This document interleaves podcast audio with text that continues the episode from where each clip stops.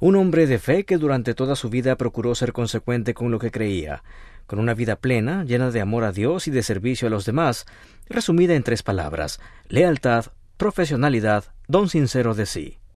Monseñor Mariano Facio, vicario general de la prelatura del Opus Dei, reflexionó así en su homilía durante el funeral de Joaquín Navarro Valls este viernes en Roma. Nuestro colega Alessandro Gisotti conversó con él. Escuchemos.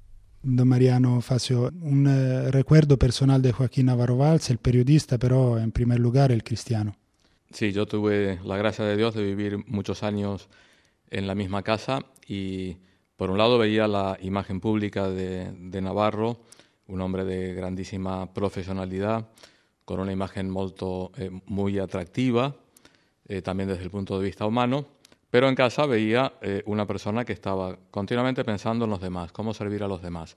Era uno eh, normal como los demás y sobre todo lo veía eh, con una vida espiritual muy profunda. Asistía a misa todos los días, comulgaba, rezaba el rosario, se veía que bueno, todo lo que manifestaba en la vida pública venía de una fuente muy clara que era su vida espiritual. La oración ha sido el centro, el corazón de la, su actividad de, periodista, como Juan Pablo II.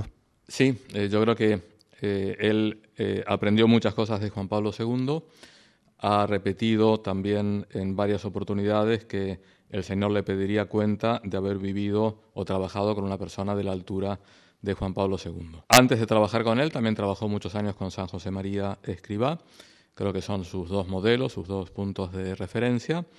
Y aprendió a trabajar muy bien, a santificar el trabajo en medio del mundo, eh, con gran eh, sentido profesional y al mismo tiempo eh, con un gran sentido sobrenatural, sabiendo que a través de su trabajo estaba sirviendo a Dios y a las almas. ¿Cuál es el testimonio que Joaquín Navarro Valls ofrece a nosotros, no solo periodistas, porque no sabemos que ha sido un comunicador universal como Juan Pablo II?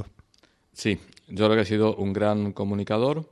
El Señor le dio una serie de dotes naturales que él supo aprovechar, supo sacar eh, mucho fruto. Evidentemente, eh, tenía una personalidad muy atractiva, eh, se hacía amigo de todos.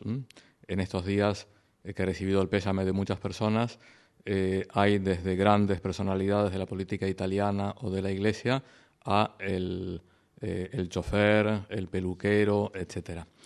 Eh, entonces, una persona de gran humanidad porque también tenía una gran vida espiritual y trató de imitar a Cristo siguiendo estos dos modelos más cercanos, San José María y San Juan Pablo